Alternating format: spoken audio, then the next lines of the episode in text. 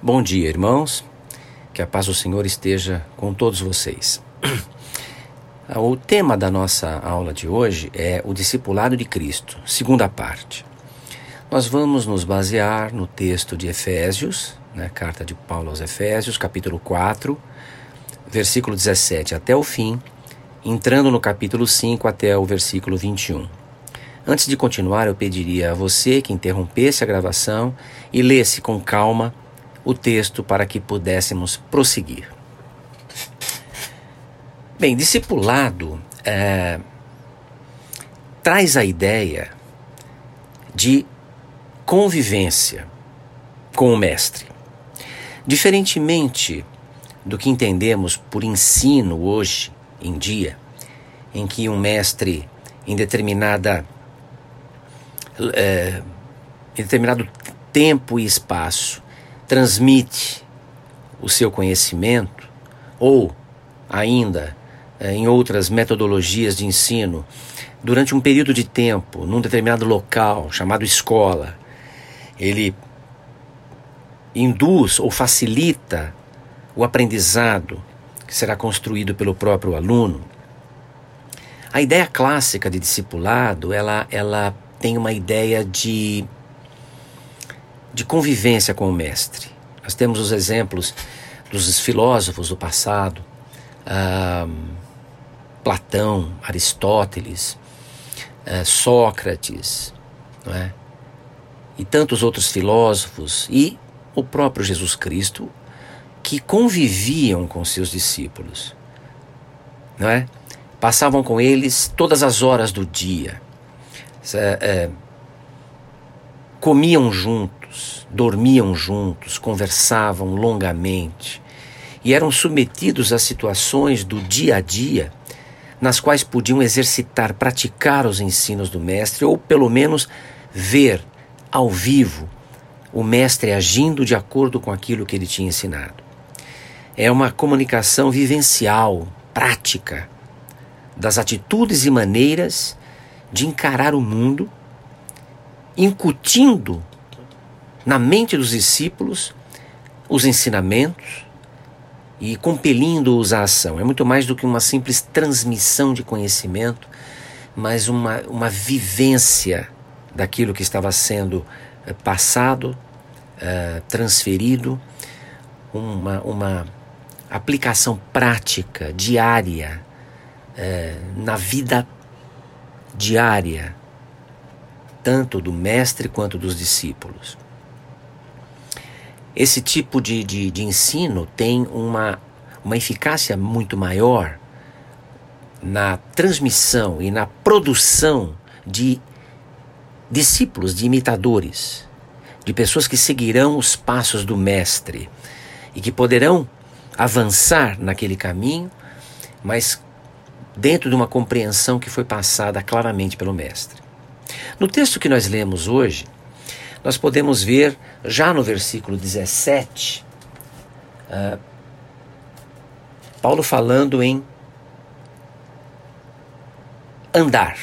No versículo 17 ele fala: Não andeis mais como andam os gentios na vaidade dos seus pensamentos, propondo um novo andar. A, a palavra, a ideia de discipulado tem muito a ver com andar. Jesus andava com seus discípulos, convivia, não é?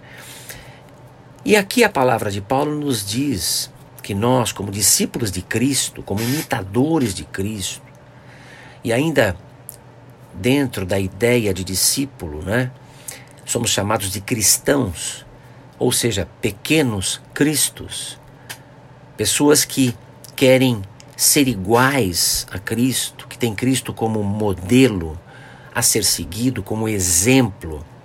Então, o cristão não deve andar mais como andavam ou andam os demais gentios, as demais pessoas, não é? O, o cristão ele deve se despir, abandonar as práticas do velho homem, como está expresso no versículo 22.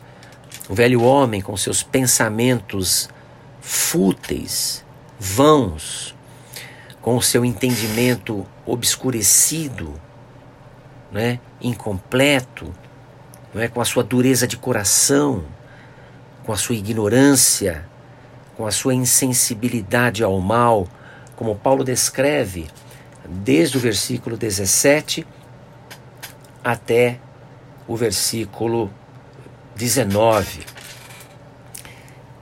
O velho homem deve ser deixado para trás. A ideia de discipulado, além da ideia de andar, é no sentido de você se transformar em outra coisa, de você assumir as características do mestre, deixando o velho homem e assumindo uma nova existência, uma nova vida, um novo homem. É o que Paulo passa a falar a partir do versículo 20. Não é?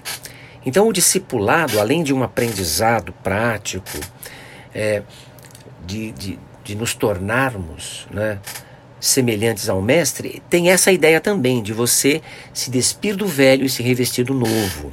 Não é? O novo homem, não é?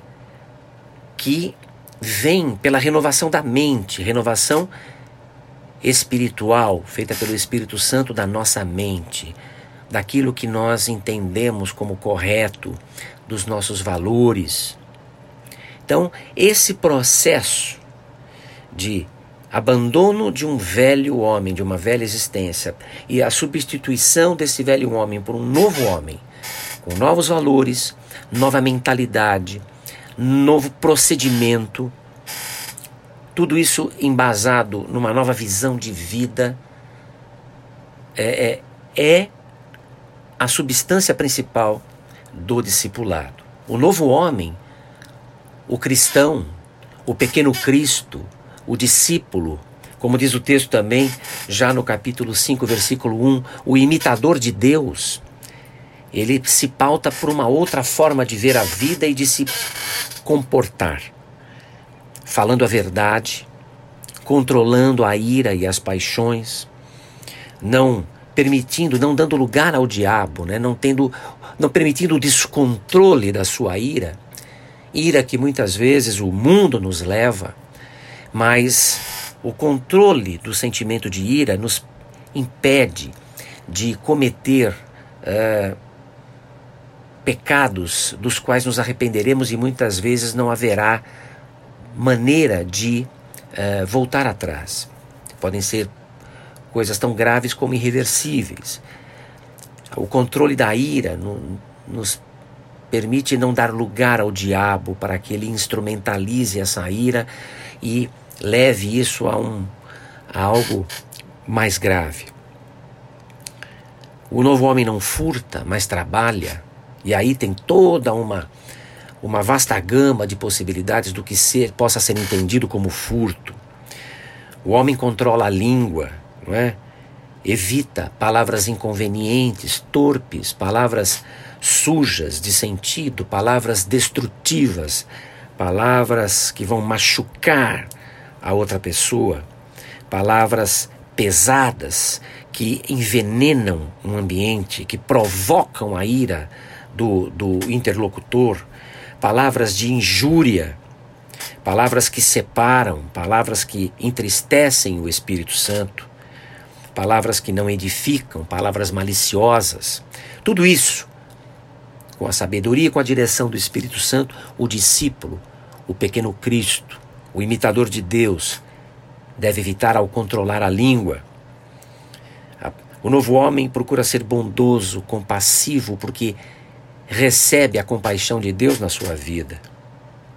O novo homem procura fugir da impureza, da avareza, da maldade, das práticas é, que o velho homem tinha e que encarava com naturalidade. O novo homem busca andar na luz, em bondade, buscando a justiça e a verdade, como podemos ler no versículo 5, no versículo 9 do capítulo 5. Então, tudo que nós estamos lendo nesta passagem fala de transformação, de mudança, de sair de uma situação e passar para outra, não é? com a direção do nosso Mestre, que é Jesus Cristo. O verdadeiro discípulo de Cristo é alguém, portanto, de mente transformada pelo Espírito de Deus que convive com os homens à sua volta, que não se separa, que não fica fechado num ambiente separado do mundo, mas que atua no meio dos homens como imitador de Cristo, levando a luz de Cristo às trevas do mundo, sendo sal da terra, praticando a palavra que aprendeu. O verdadeiro discípulo dá frutos, o que inclui fazer discípulos frutíferos também o verdadeiro discípulo também se torna discipulador. No versículo 5, 17, nós podemos ler: Não sejamos insensatos, mas procuremos conhecer a vontade de Deus. Não é? Evidentemente, não temos hoje a possibilidade de andar materialmente com o Senhor Jesus, mas podemos, é, através da leitura e do estudo da palavra que Ele nos deixou, mediante a oração, conhecer a sua pessoa e a sua vontade. Não foi para outra coisa que Deus se revelou a nós. Revelou a sua pessoa, revelou as suas características, deixou a sua revelação, que é a sua palavra, nos enviou Jesus Cristo como exemplo do que devemos ser e fazer e pensar. E além de tudo isso, enviou o Espírito Santo para nos guiar no caminho da verdade, nos ajudar a discernir os caminhos é, que a vida nos apresenta. Então nós temos todas as condições de sermos esses novos homens, de sermos esses discípulos, esses pequenos cristos, estes cristãos. E, e é importante entender que esse, o discipulado também é um processo que nunca se esgota. Tá? É um processo que se aprofunda e que continua indefinidamente. A própria palavra de Deus nos ensina, em outro trecho, que a obra de Cristo começa não é, na nossa vida enquanto estamos aqui, mas só se completará é, é, no céu. Não é? Nós somos um, um, um canteiro de obras. Nós estamos sendo transformados e renovados todos os dias. Temos compartimentos interiores que precisam ser reformados ou completamente transformados, trocados, num processo contínuo. E além disso, temos de todos os dias renovar compromissos e transformações já efetuadas. Como eu disse, é um processo contínuo de conquista de terreno novo e manutenção de territórios já conquistados. Buscamos a conquista de nós mesmos, levados por um hábil general que é Cristo Jesus. Lá em Gálatas, a, a Bíblia fala de uma outra forma desse processo, quando ele, ela fala da, da, do conflito que existe entre carne e espírito. Não é? Nos mostra o fruto do espírito, os frutos da carne, nos alerta sobre esse conflito que existe dentro de nós. Né? Aquilo que já conquistamos precisa ser sempre mantido, não é? E novos territórios sendo conquistados para que cheguemos mais próximos da plenitude que é Jesus Cristo, que é o nosso exemplo maior. É interessante, muitas vezes, quando não sabemos como agir numa determinada situação, devemos nos perguntar como Jesus agiria em nosso lugar. Como Jesus agiria? Jesus é o nosso exemplo maior. Jesus é perfeito. Não há por que nós procurarmos outros modelos para seguir, sendo que Jesus é o modelo perfeito. Então devemos imitar a Jesus, ser como Ele. Para ser como Ele, devemos conhecê-lo cada vez melhor e mais profundamente. Como?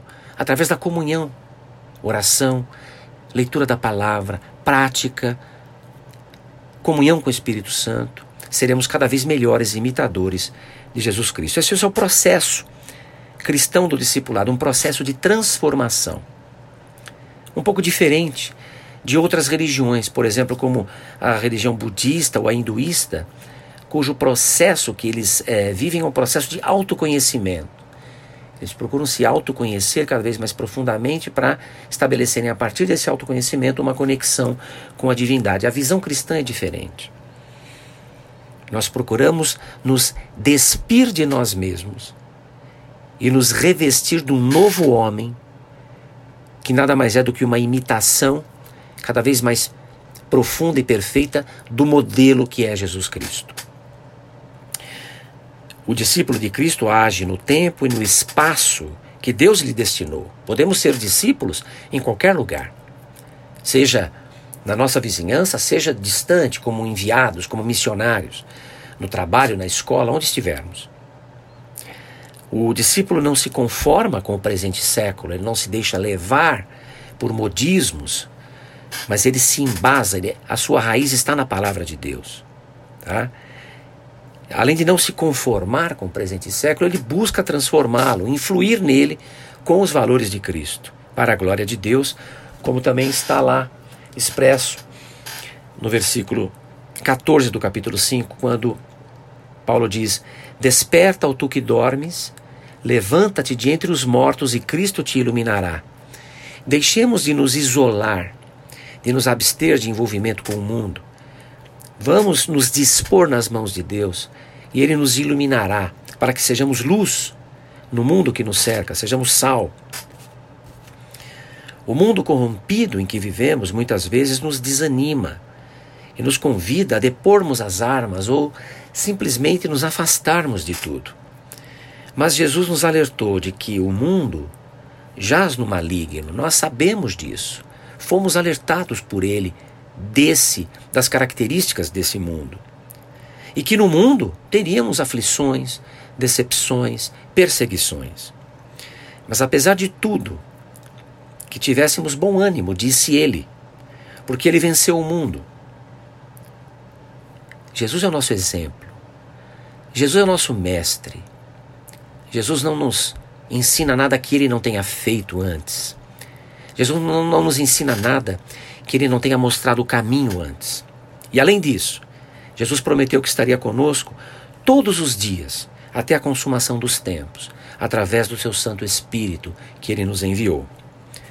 Eu gostaria de finalizar esta preciosa lição com uh, os versículos 15 e 16 do capítulo 5, quando Paulo diz: Vede prudentemente como andais, não como nécios, e sim como sábios, remindo o tempo, porque os dias são maus. Desnecessário dizer que estamos vivendo um momento muito difícil pela pandemia que nos aflige a todos, pela ameaça de morte que pende sobre nós dia após dia já há mais de um ano. Além disso, tantas outras coisas: violência, mudanças no clima, agitação política, dificuldade econômica, uh, dificuldade financeira, desemprego, tantas situações nos ameaçam, nos entristecem, nos oprimem.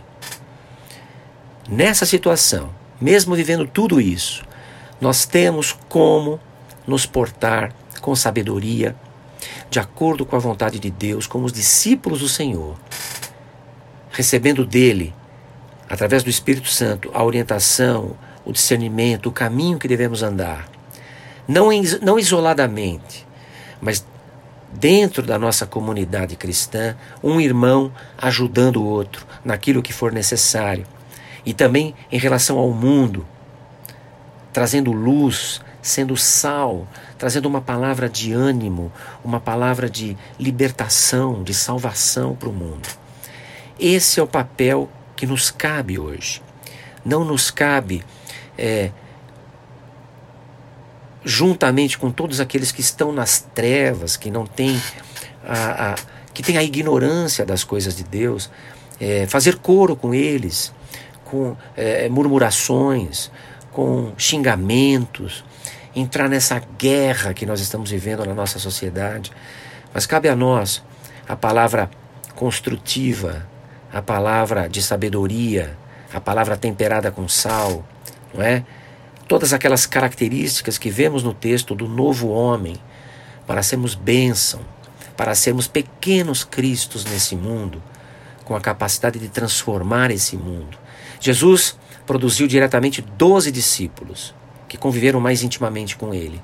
Foram homens que mudaram a história, que mudaram o mundo. E nós podemos ser também esses pequenos cristos, não é? orientados e cheios do Espírito Santo, capazes de transformar o mundo que Ele nos deu para mudar. No nosso, na nossa casa, na nossa vizinhança, na nossa escola, no nosso trabalho, ou onde quer que Ele nos envie. Que nós possamos ser discípulos fiéis do Senhor, para a honra e glória do Senhor, para que possamos, juntos como irmãos, nos edificar uns aos outros e ajudar as pessoas que estão ainda nas trevas a encontrar a luz que é o nosso Senhor Jesus. Que esta palavra seja bênção na sua vida, seja ânimo, seja estímulo, seja força para passar por esse vale da sombra da morte que estamos passando, mas que com a, a bênção do Senhor haveremos de sobreviver. Que, que o Senhor lhe dê uma, lhes dê uma boa semana, uma semana abençoada e até uma próxima oportunidade. Amém.